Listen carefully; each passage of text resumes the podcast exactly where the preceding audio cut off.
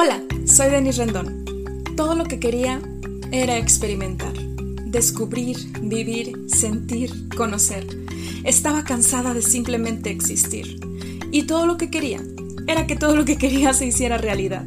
Así que decidí conquistar mi camino y ahora soy parte de la minoría de personas que actúa para liberarse de su esclavitud interna. Ahora vivo bajo mi propio sistema de creencias. No me conformo con lo que dicta la sociedad. Cuestiono todo. Me expreso escribiendo, cantando, bailando, siendo fiel a mí misma. Creo en mí y me reconozco como un águila con espíritu de mariposa. Extiendo mis alas sin límites, sin juicios o prejuicios de por medio, pues sé que estoy aquí para vivir, sonreír, sentir, disfrutar, crear, aportar y compartir, descubriéndome un día a la vez. Por esto y más, quiero que sepas lo que jamás diré. Bienvenidos.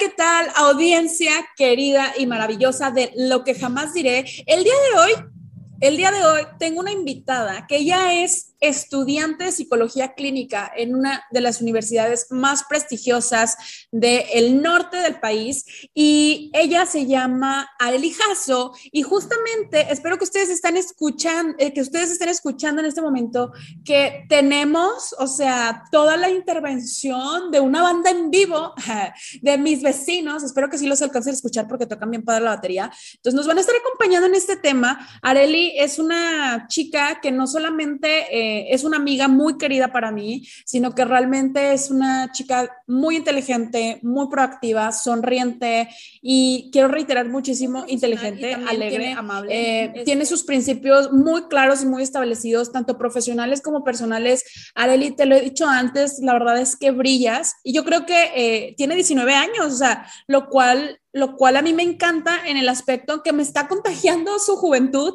me contagia su visión y, pues digo, no es que yo esté tan grande, ya saben, tengo 27 años cumplidos, pero el poder ver en Areli a una, una chica, una señorita con tanto espíritu con un espíritu, con una calidad humana tan, tan increíble, tan tierna, tan chingona, la verdad también, o sea, tan firme, tan determinada, este, con este equilibrio energético, ¿verdad? Eh, a mí me encanta y yo quiero decirte, como ya te lo he dicho en otras ocasiones, brillas y brillas un chingo y la verdad te admiro y te agradezco mucho por tu amistad y también por estar aquí en lo que jamás diré para estar hablando acerca de el estafador de Tinder. Bienvenida, Areli Jasso. Hola, bueno, antes que nada, hola a todos. Este, como comentó Denise, estoy estudiando psicología clínica. Igualmente Denise es una de mis mejores amigas y oh. todo lo que, la presentación, qué bonita presentación. Oh. Este, también es, es una persona que admiro mucho, admiro mucho los proyectos que lleva y cómo los maneja también como persona. Entonces, la verdad es que esto más que un, un, podcast, quiero que lo tomen también como una plática, que estoy segurísima que tanto ustedes como nosotras mismas también vamos a aprender mucho de aquí. Ay, sí, muchas, muchas gracias. Gracias, gracias. Hoy sentí bien bonito. déjame, déjame, me quito las de cocodrilo. Como dicen, ¿no? De que las lágrimas de cocodrilo. No, pero sí, sí me mueves el corazón. Y literal aquí tengo los, los Kleenex. Se me hace que me deberían de pagar regalías. Este, pero bueno, oye, y a todo esto, ¿tú ya viste el documental de El estafador de Tinder? Sí, la verdad es que lo vi un poquito desfasado, no lo vi luego, luego cuando salió, pero sí empecé a ver como en Twitter como mucha interacción, de que mucha gente sorprendida y dije que bueno, vamos a darle la oportunidad, vamos a ver de qué trata y la verdad es que demasiado material para analizar. Sí, es que tú, ¿qué piensas tú? Vamos aquí, quiero que, que platiquemos mucho de esta perspectiva, eh, desde una perspectiva psicológica y como dice, dice Areli, pues como, como una charla, una interacción entre, entre ustedes, querida audiencia, y, nosotras. Eh, pero ¿qué piensas tú quiero que, quiero que primero este, hablemos acerca de las víctimas y luego ya pasamos a esta parte de, pues, como se diría en México, presunto culpable, presunto estafador, porque en el, en el documental pues están dando por hecho que, que eso fue cierto, ¿verdad? Y pasan evidencias, etcétera. Sin embargo, pues legalmente pues es un, es un supuesto, ¿no? Aunque sí estuvo en la cárcel y demás, pero primero vamos a hablar acerca de las víctimas.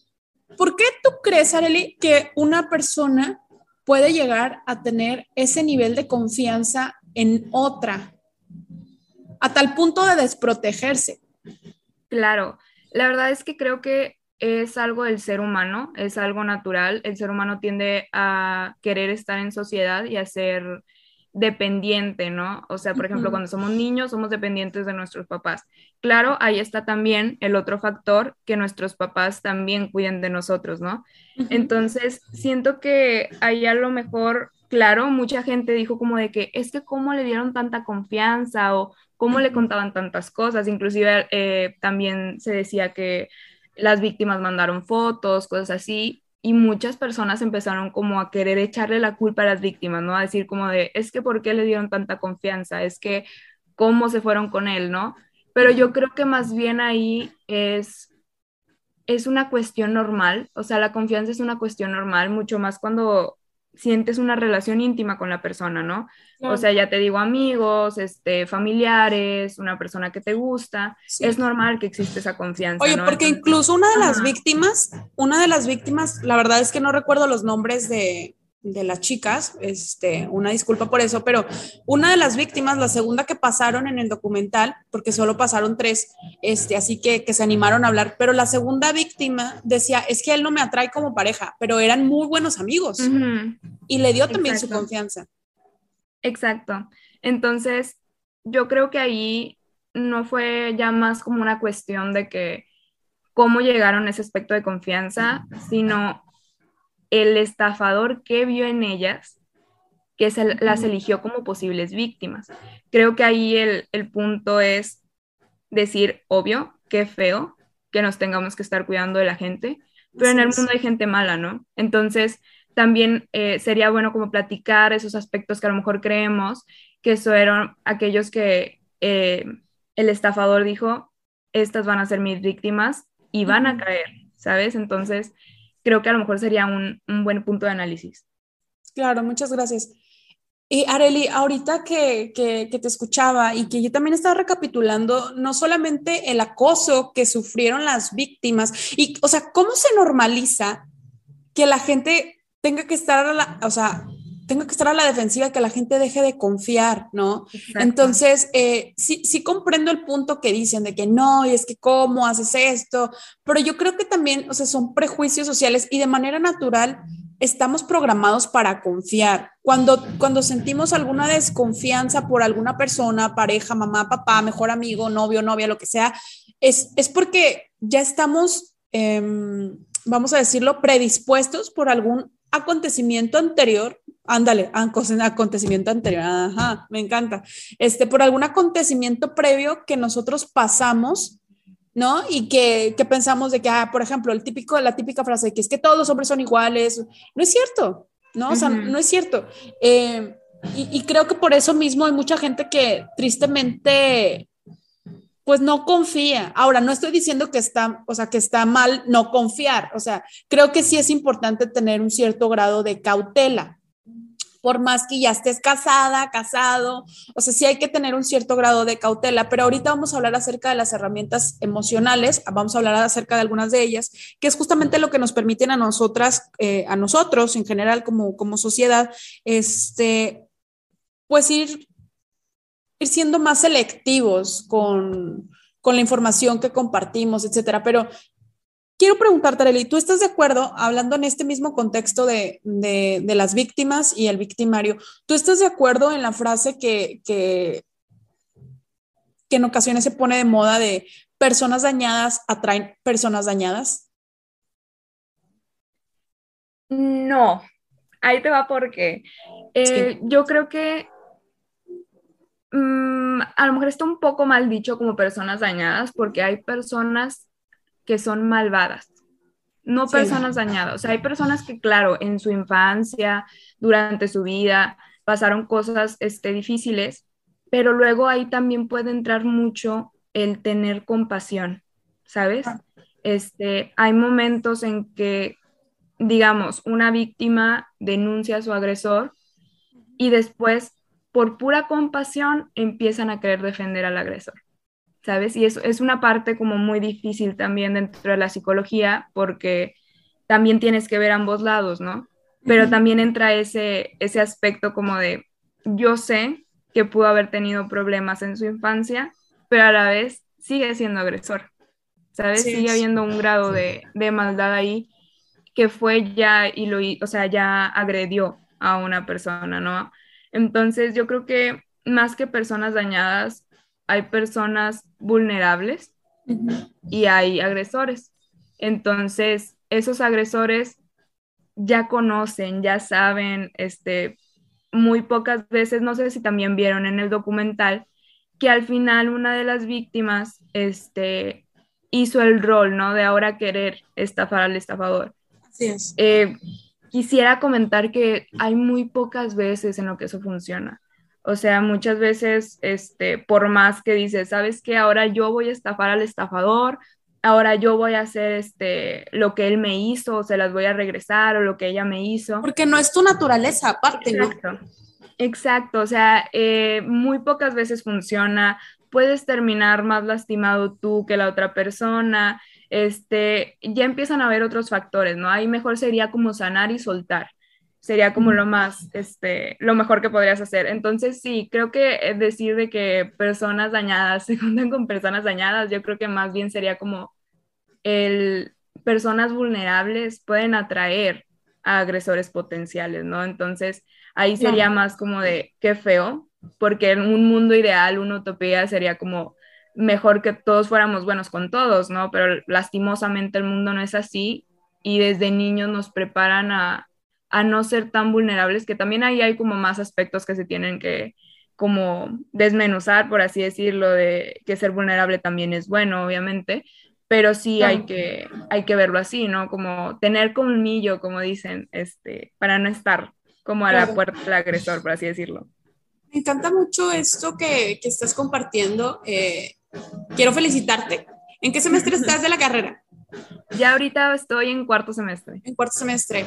Pues pareciera que ya vas súper, súper adelantada, excelente psicóloga en formación y sin duda, este, acuérdate que vamos a ser socias una vez que ya te titules. Claro. Es más, puede ser desde antes, o sea, no se necesita, bueno, para dar terapia sí, obviamente, pero este, para hacer algún negocio, alguna sociedad, ¿verdad? Este, me, me, encanta, me encanta. Este, sí, o sea, no se necesita el título, me explico, para, claro. para, para, para colaborar como empresarios. Me encanta. Y, y, me gusta mucho como lo estás diciendo, porque justamente es esta esencia, es esta, es esta empatía. Y yo te quiero agradecer porque no solamente las personas que nos escuchan en este momento pueden también incluso disminuir su, su nivel de estrés, de ansiedad o incluso de culpabilidad, porque eh, sino, sino que yo también. ¿A qué voy con esto? Hace poco te compartí que está eh, desafortunada. Estas, esta, esta, estos términos, ¿no? Como, como bien dices, o sea, no es una persona dañada que atraiga a otra persona dañada, sino más bien justamente como dices, o sea, y, me gusta mucho porque suena suena súper cute, así como que mega empática de, de, que no, una persona vulnerable pues está trayendo a una persona, ¿cómo, cómo lo dijiste? Discúlpame.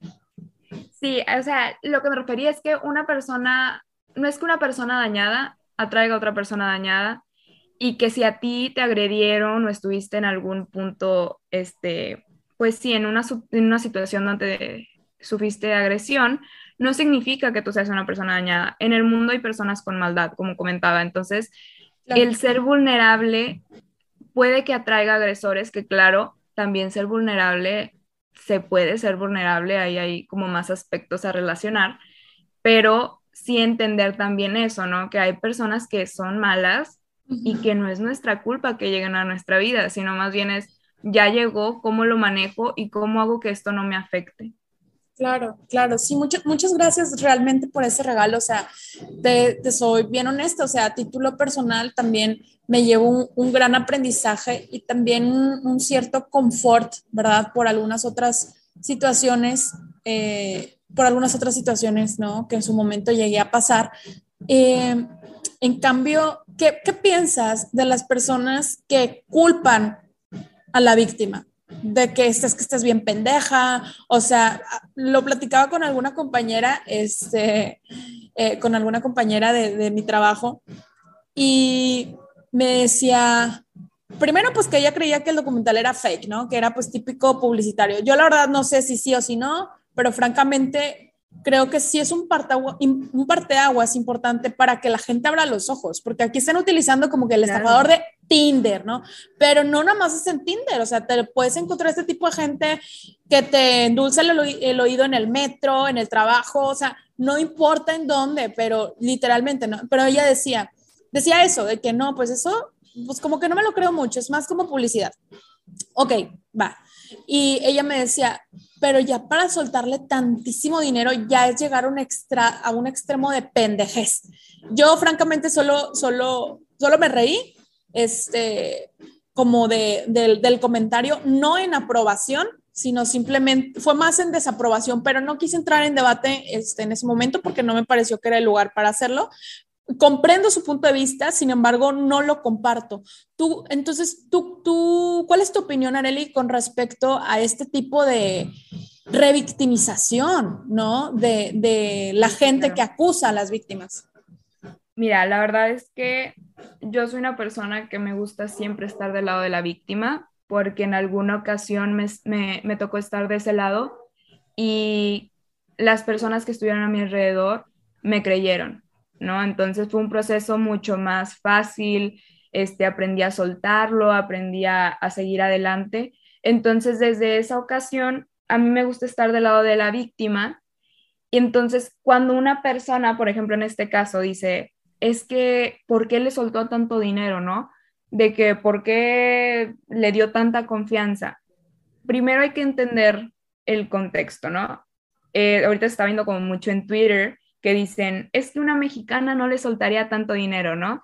Que es que las mexicanas este, nos ponemos como más alerta y le haríamos más preguntas. Ok, para empezar, los países son diferentes, ¿no? Las costumbres son diferentes, el nivel económico es diferente, este, entonces hay que también entender como esa parte para entender todo el contexto, ¿no? Ahora, en cuestión de por qué las mujeres lo hicieron, yo creo que también tiene que ver con la relación y la manipulación, ¿no? Porque todos hemos estado, la mayoría, en una situación en donde amas tanto a alguien, puede ser hasta un familiar. O sea, imagínate que un familiar llega y te dice, ¿sabes qué? Es que necesito tantos miles de pesos porque es que estoy en un apuro. Hay que recordar que el estafador de Tinder les decía, no puedo utilizar mis cuentas de banco, me están persiguiendo. Entonces ahí también hay un factor de riesgo de la persona, ¿no? ¿Qué pasa si le hacen daño? ¿Qué pasa si se aleja de mí? ¿Qué pasa si después porque yo no le presté dinero, él termina en cierto lado y le hacen daño, ¿no?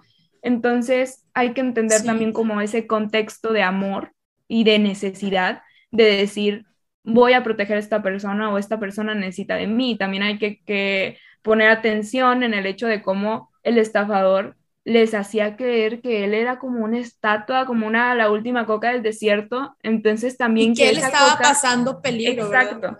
Exacto, o sea, y entender que esta también coca del desierto te está pidiendo ayuda, creo que también habla de una codependencia en donde la persona que también va a ayudar se siente bien por ayudar, ¿sabes? Entonces ya no era como una cuestión de me está quitando dinero. Al principio era una cuestión de te estoy ayudando y lo hago por amor. Al final, cuando se dan cuenta que les quitó el dinero, se rompe tanto una conexión amorosa, una conexión de amistad, se rompe esa conexión de le estaba ayudando, no. Es un duelo. No estabas ayudando, te estaba robando, ¿sabes? Entonces creo que también hay que poner mucho, mucho énfasis en el contexto para saber el por qué actuaron como actuaron. Claro. Sí, es un, es un duelo también completamente, o sea, porque te cuesta, te cuesta trabajo. Y, quiero agradecerte, Arely, por compartirnos, este, por abrirnos tu corazón, este, y, y, me alegra mucho que tus redes de apoyo hayan sido eso, apoyo, ¿verdad? Y que, y que hayan hayas tú con tus propios recursos y también con, con, ayuda de tus, de tus seres queridos, a las personas que te estuvieron auxiliando, que pues sin duda este apoyo te permite salir adelante de esa situación, ¿no? Este, muchísimo, de una manera, no sé si más fácil, pero al menos más llevadera, ¿no? El sentirte protegida y cuidada. Así que muchas gracias por compartirnos esta, esta parte de, acuerdo conmigo, vida, que no corazón. es culpa de la víctima. Totalmente. Creo que un punto muy importante, independientemente de cuál sea la agresión, la persona no tiene la culpa. Y no tiene la culpa muchas veces se dice es que confió, es que le dio, es que aceptó, es que no. O sea, de hecho, a mí me gusta mucho una frase que es, todo después de uno es violación. En el momento en tu, que, que tú digas, no me gusta esto, no quiero, este, no me agrada, es no y no. Y también puede pasar, por ejemplo, con estafadón de Tinder, que no es que hubiera un sí, o sea, nunca se le preguntó a la, a la persona, ¿no? ¿Te puedo estafar? Claro que no, pero ahí tampoco se tiene la culpa, o sea, no, la culpa, como tú dices, no es que este, por amar te tengan que ya traicionar, no es que por querer a fuerzas ya vas a recibir un insulto, un golpe o una agresión. No, la persona es la que es malvada, no es la que tiene esa maldad y es lo que, claro, pasó por su infancia o en su vida y hay circunstancias. Claro, en la psicología lo podemos meter como a más ámbitos ahí a analizar, pero al final de cuentas, claro, cometió una agresión. Pero incluso la ley dice, incluso la ley dice de que aunque tú no sepas, o sea, aunque tú digas, ay, es que yo no conocía que eso era ilegal, por decir algo, ¿no? Que estoy incumpliendo la ley. Bueno, el hecho de que tú no lo sepas no te exime de cumplir la ley. Exacto. Exacto. Y es, que es lo mismo que sucede con ese tipejo, ¿no? Ajá. Y de hecho se abre como un nuevo, nuevo aspecto al, porque aquí, por ejemplo, se dice, no, es que no podían ya como procesar al tipo porque las tarjetas no estaban a nombre de él. Claro, es que hay un ámbito también emocional. Vete también al ámbito emocional y ve cómo las manipuló cómo fue que no fue que algo fuera él y lo hiciera inconsciente. Él lo hizo consciente, consciente de que iba a obtener. Entonces, claro, o sea, algo que hay que dejar como un punto ahí es que la víctima no tiene la culpa y también, bueno, como decías, las chavas que se atrevieron como a, a hablarlo, también a mí, aquí tengo que abrir como un paréntesis, la gente puede denunciar a su tiempo. Me molesta a mí mucho en lo personal que de repente digan, no, es que ya pasó mucho tiempo, ya no cuenta. ¿Cómo? O sea, una agresión no es que pase de moda, o sea, una agresión no es que a los tres días valga más que cuando lo diga a las dos semanas o a los tres años. Hay que escuchar a la víctima. Entonces, ahí también hay que poner mucha atención. Las personas no denuncian al mismo tiempo porque es un proceso doloroso y cada quien tiene su tiempo para denunciar. Entonces sí hay que poner mucha atención y no desvalorizar a las víctimas simplemente por cuando quisieron denunciar, ¿no? Siempre alzar la voz, este, se los recomendamos tener fuentes de apoyo, este, contar con personas que, que nos puedan como hacer un feedback, estar atrás de nosotros, apoyarnos y ser como un muro de contención, por así decirlo, ¿no? Entonces, sí, hay que poner como mucha atención en todos esos aspectos. Gracias, gracias, gracias. De hecho, yo les quiero compartir a quienes nos están escuchando y sobre todo si son mujeres, quiero que tengan en cuenta que la ley nos protege. Sé que hay muchísimas áreas de oportunidad que francamente estoy a disgusto, pero también hay cosas muy buenas en las leyes en nuestro país, aquí en México, o si tú nos estás escuchando en otro país, seguramente también las hay seguramente también las hay. Y aquí en México está la ley de acceso a las mujeres a una vida libre de violencia. Entonces, quiero que tú sepas acerca de eso. También hay otras leyes como la ley Olimpia que protege a las mujeres cuando son este, víctimas de, no sé, que filtran sus fotos o temas que tienen que ver más con la sexualidad, ¿no? Este, cuando, este, cuando hay personas que, exhiben tu intimidad sexual, bueno, hay leyes que te protegen. Obviamente, como dice Areli, o sea, las leyes a veces, muchas veces, o incluso a veces ni siquiera siento yo, Areli, eh, digo, tampoco voy a victimizar a las leyes y al sistema judicial, porque hay áreas de oportunidad y no nos vamos a cerrar, no vamos a cerrar los ojos ante esa realidad. Sin embargo, muchas veces, ¿quién, quién pone las leyes de alguna forma o quién permite estas cosas? La sociedad la sociedad. Entonces, la misma sociedad, y, es que es un ciclo, un ciclo vicioso, ¿no? Porque no, es que las leyes no sé qué, bueno, ¿y quién pone las leyes? No, pues la sociedad. Entonces, de alguna manera, de forma implícita, si no hablamos, si no hacemos algo como sociedad, somos copartícipes de esto mismo, de esta misma impunidad. Yo sé que también hay, o sea, ya lo veo como algo más colectivo, pero bueno, no quiero profundizar, profundizar en, en ese tema. Sin embargo, también hay cosas buenas que también hay que decir y que también hay que reconocer. Y cada quien, como dice Areli, o sea, cada quien tiene su proceso, pero lo que quiero decir con esto es que a veces la misma sociedad es la que juzga más severo esta parte. Y la evidencia más allá del estafador de Tinder, o sea, lo podemos ver cuando de repente salen otras personas, por ejemplo, este, que es a las que se les da más visibilidad, que son víctimas que actualmente no se trabajan en el medio del espectáculo o que tienen alguna posición de poder en los medios de comunicación. Entonces, este, cuando se animan a hablar que fueron víctimas de cualquier tipo de abuso, ¿no? Este, es cuando dicen, no, pues porque hasta ahorita seguramente se quiere colgar. O sea, la misma sociedad es misógina. La misma sociedad. Y, lo, más, lo más terrible, Areli, es que es con las mujeres. Sí. Yo no, yo no sé si los hombres denuncian o no, yo no me conozco esas estadísticas, si quién denuncia más, si quién es más víctima, yo desconozco esas cifras y estoy abierta a aprender, así que ya se saben las redes sociales, se las voy a mencionar al final para que también me manden algún artículo para yo también informarme, por supuesto, pero lo que sí sé es que desafortunadamente se pone muchísimo en duda lo que es la palabra de la víctima.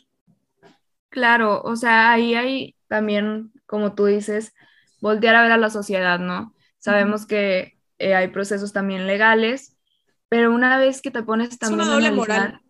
Exacto, ver, ver a la sociedad y te das cuenta que, oye, hay micromachismos, en casa. O sea, invito a la audiencia a que hoy, terminando de escuchar el podcast, analicen su día. Y es muy probable que van a encontrar micromachismos que se van a empezar a cuestionar. Claro, podemos ir con la persona y decirle, oye, esto está mal, esto está mal, está mal. Hay veces que se pueden generar como más problemas. Lo importante es identificarlos, ¿no? Ir cambiando a la sociedad poco a poco, este, ir entendiendo, ¿no? Cómo, cómo desde chicos podemos tener esas ideas y, y, que pueden ser como muy dañinas, ¿no? O sea, al final de cuentas ya lo tenemos tan de diario que no nos damos cuenta y al final desembocan en que a las víctimas se les exige que se estén cuidando cuando no debería ser así, ¿sabes?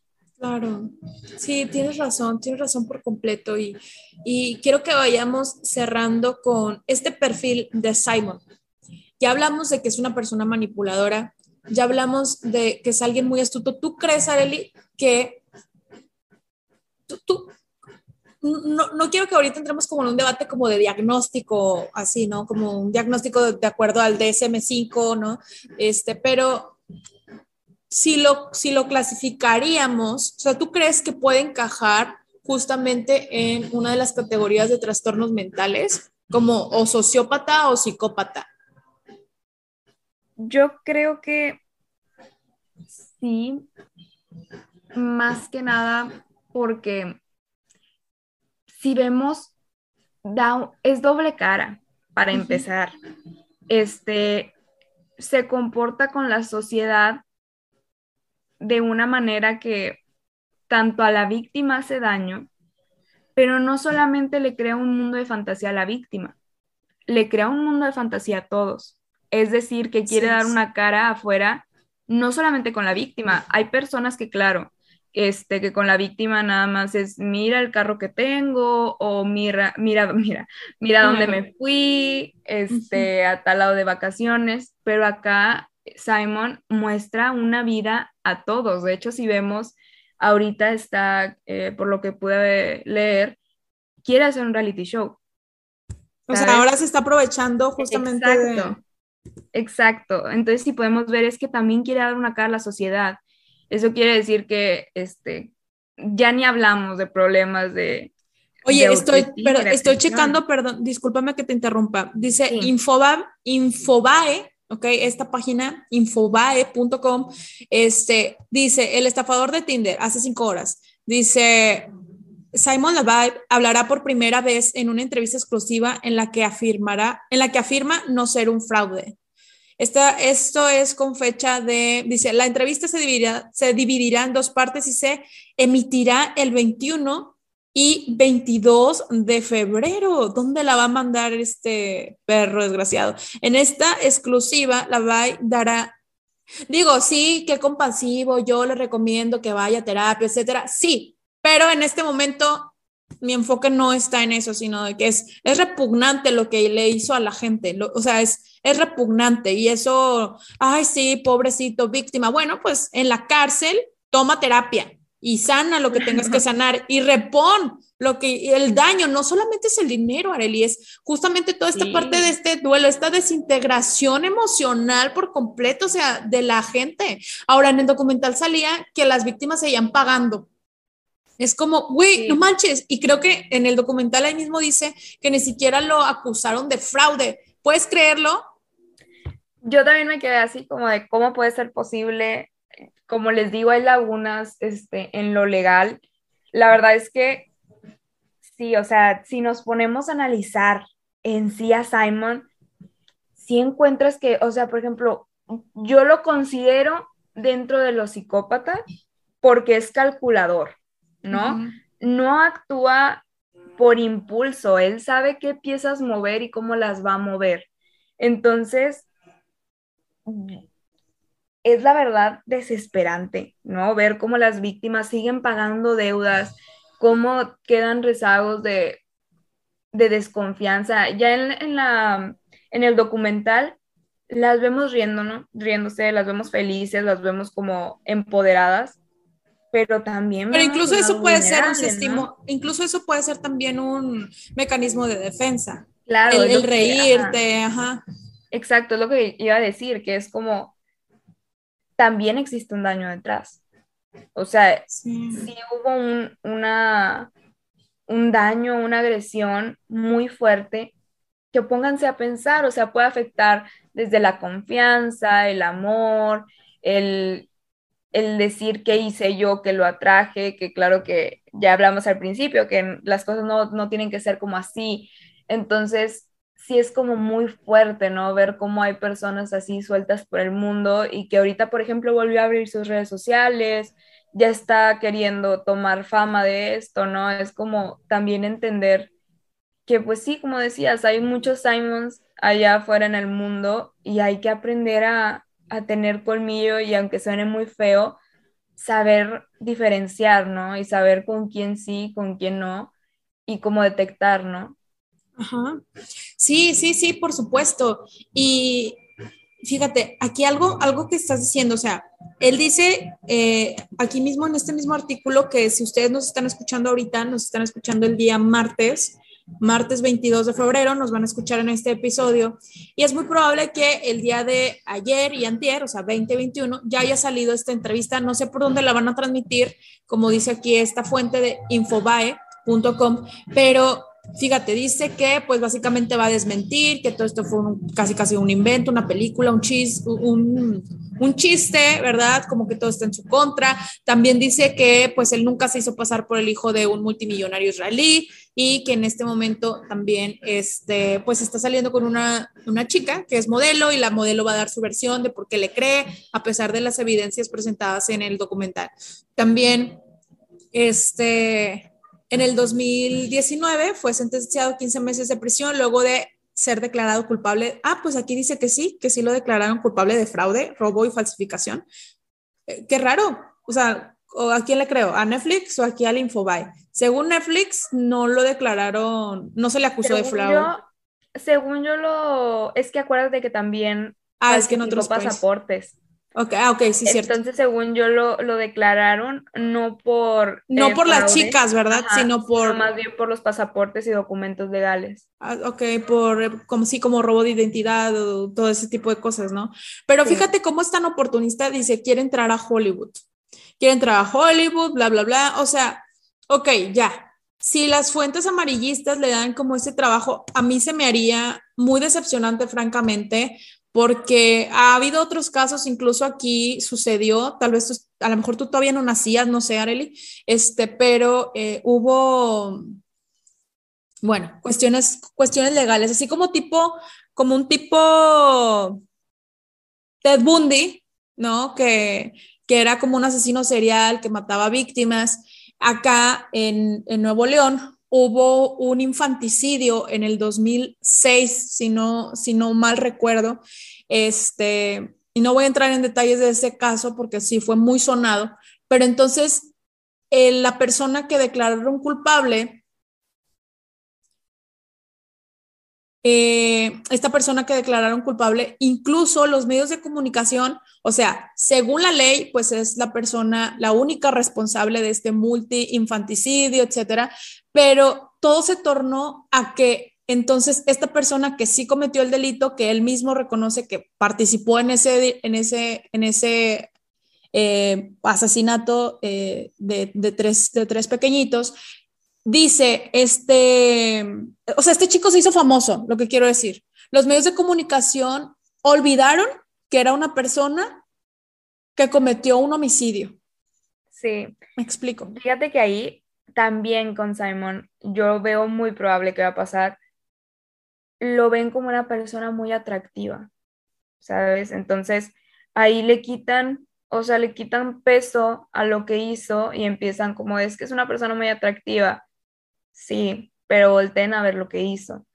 claro, va a empezar a dar entrevistas, este, pero la misma sociedad, les puedo decir, vean las redes sociales, vean cómo hay personas que se hacen famosas de un día para otro, porque la sociedad elige a quienes hace famosos.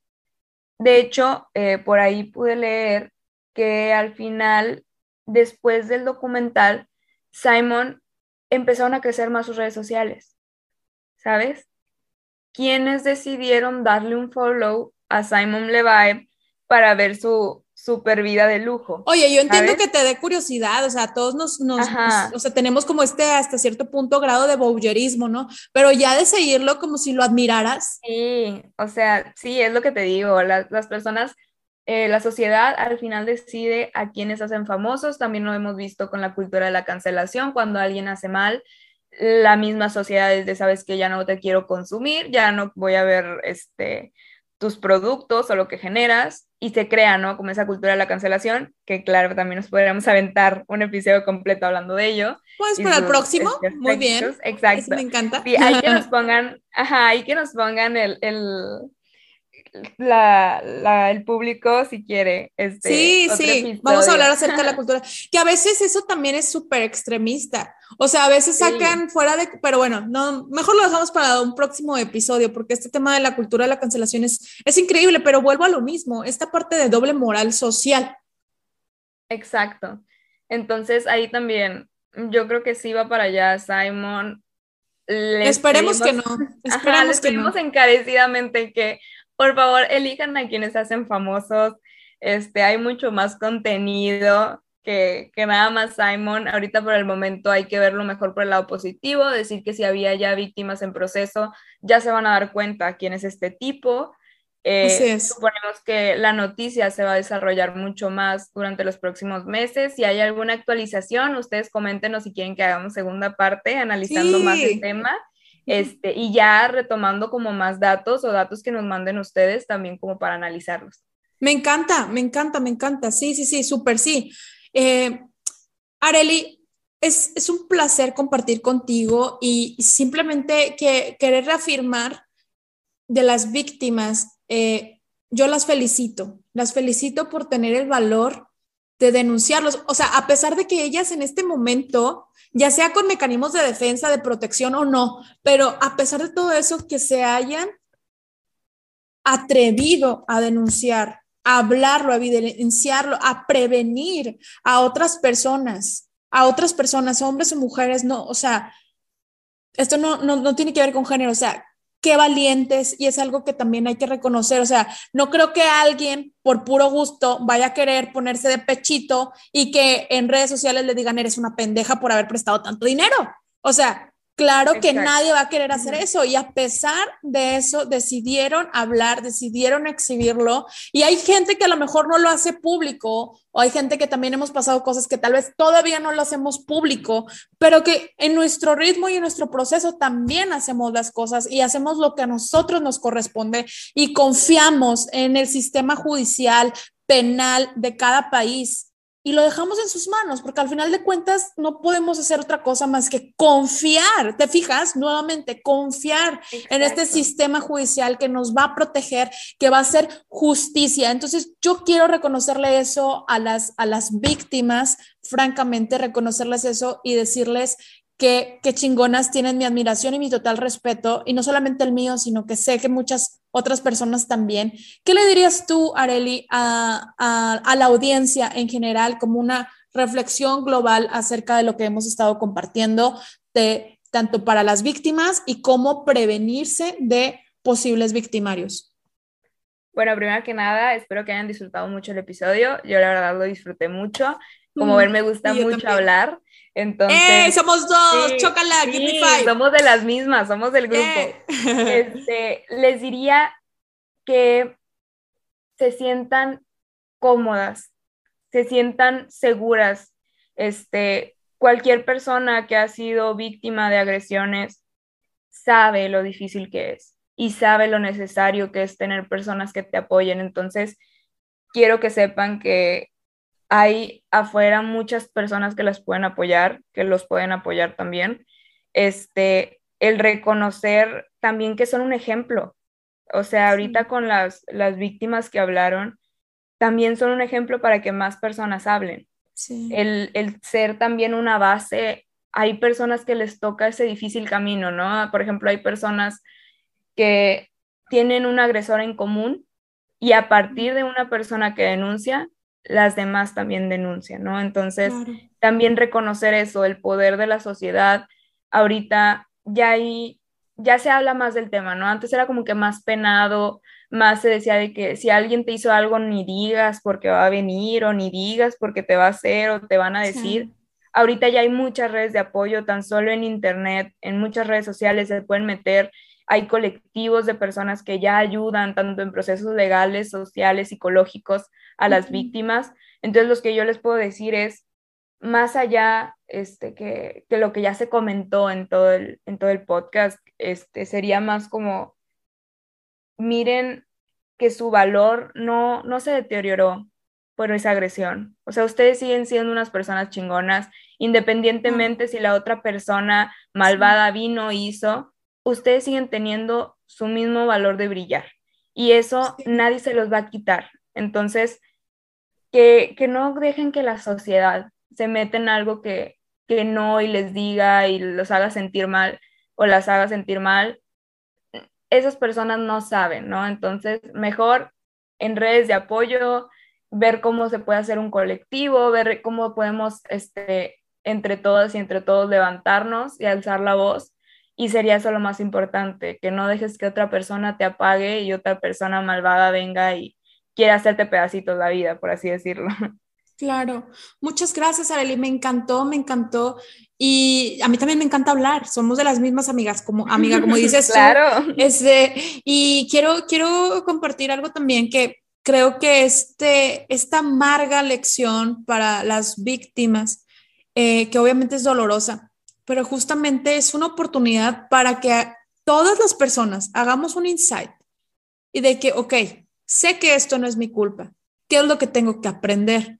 Reforzar con psicoterapia, principalmente con psicoterapia, con terapias alternativas, lo que te funcione, pero yo hablo desde lo que, lo que hago, psicoterapia, reforzar justamente qué es lo que necesitan trabajar las víctimas, porque sí, está increíble que sigan amando y que sigan confiando, eso no está mal.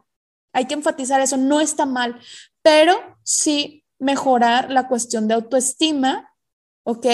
Y, bueno, obviamente cada, cada su, su terapeuta se lo dirá, pero así a simple vista, reforzar la cuestión de autoestima, que sí es bueno amar sin dejar de protegerte a ti misma como persona, como mujer. La autoprotección es algo valiosísimo, que desafortunadamente sobre todo a las mujeres por esta fantasía de Disney, ¿no? Este, que sí, me encantan las películas de Disney también, sí, me gusta el romanticismo, sí, me gusta el cliché, sí, me gusta, o sea, que un hombre sea caballeroso, sí, sí me gusta, pero eh, a lo que voy, de estos, estos paradigmas, ¿no? Que se vayan rompiendo y, y ver esta oportunidad de aprendizaje como madres, me costó tanto dinero sin embargo, resignificarlo, eso es a lo que quiero invitar.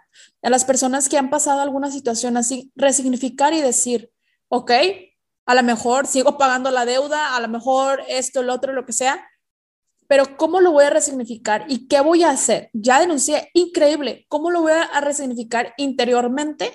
Como esta parte de darme la oportunidad de mirar aún más hacia adentro de mí. Si yo ya estaba bien, ¿ok? O si creía que estaba bien, ¿cómo lo puedo mejorar? ¿Ok? Para que justamente esta parte de la vulnerabilidad no sea algo que juegue en tu contra. Entonces, invitar a resignificar, ojo, no es justificar al agresor, ojo, eso lo quiero enfatizar, pero sí resignifique, y, y este vato o esta persona que te haya hecho daño, o sea, tiene, o sea, está mal y si está la justicia de por medio, tiene, o sea, que caiga el peso de la ley sobre estas personas delincuentes, psicópatas, o sea, tal cual. Pero nosotros, porque al final, amiga, estarás de acuerdo que, que es todo un proceso y soltar a veces tampoco es como que, ay, en serio, como dicen los memes, ¿no? De que ya suéltalo, ah, en serio, no, hombre, yo aquí batallando, va, como dicen los memes. Sí, o sea, que ya tranquilízate, ah, ya sí, ya me calmé. o sea, no, así no funciona. Exacto, exacto, pero sí que lo vean, o sea, como esta oportunidad de resignificarlo, una oportunidad para acercarnos más a nosotros, a nuestro corazón.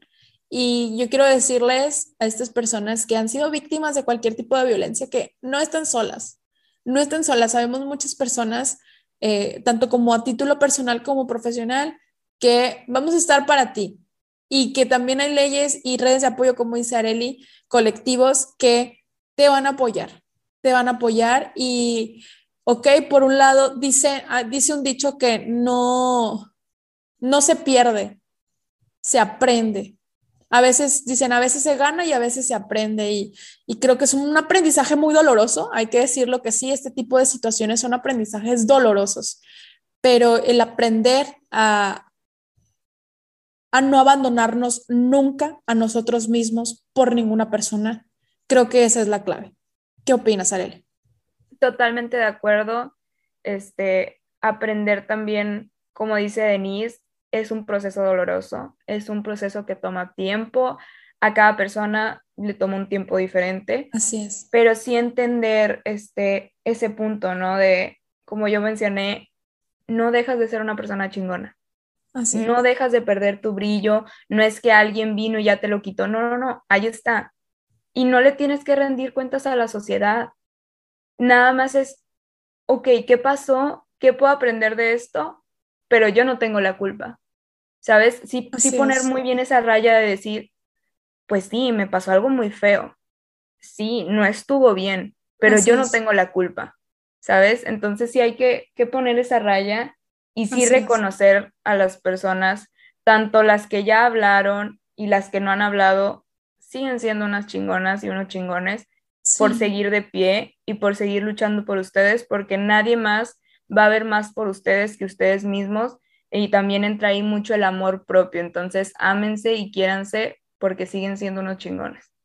Así es. Oh, Yareli, muchas, muchas gracias. Eh, como tú lo dijiste, eh, y el que mucho se despide, pocas ganas tiene de irse en realidad, pero ahorita le seguimos fuera del aire, ahorita le seguimos fuera del aire, pero realmente ha sido un verdadero placer y estoy, reitero, muy orgullosa de ti como mujer, como persona, como estudiante, y qué padre que básicamente voy a tener en poco tiempo una colega tan chingona y preparada ¿ok? O sea, de renombre, de alto renombre, como Areli Jasso. Gracias por haber estado aquí en mi casa, tu casa, la casa de nuestra audiencia, de lo que jamás diré. Muchas gracias, Areli. Muchas gracias por estar aquí. Muchísimas gracias por la invitación. Espero que hayan disfrutado mucho, tanto como yo disfruté, y también Denise. Este, claro, ya saben. Hoy. Gracias por haberme escuchado hasta este momento. Espero que hayas disfrutado de este episodio y si te gustaría llevar al siguiente nivel tu proceso de transformación personal, entonces ve a grafodescubrete.com y ahí puedes obtener todos los detalles de los servicios y promociones que tengo para ti. De igual manera, escríbeme por Facebook e Instagram contándome esas palabras que no has dicho y esos deseos que aún no has realizado que quieres que sepa el mundo. Yo, Denise Rendón, tu psicóloga y grafóloga, estaré encantada de leerte y expresarte en el siguiente episodio, lo que jamás diré. Hasta luego.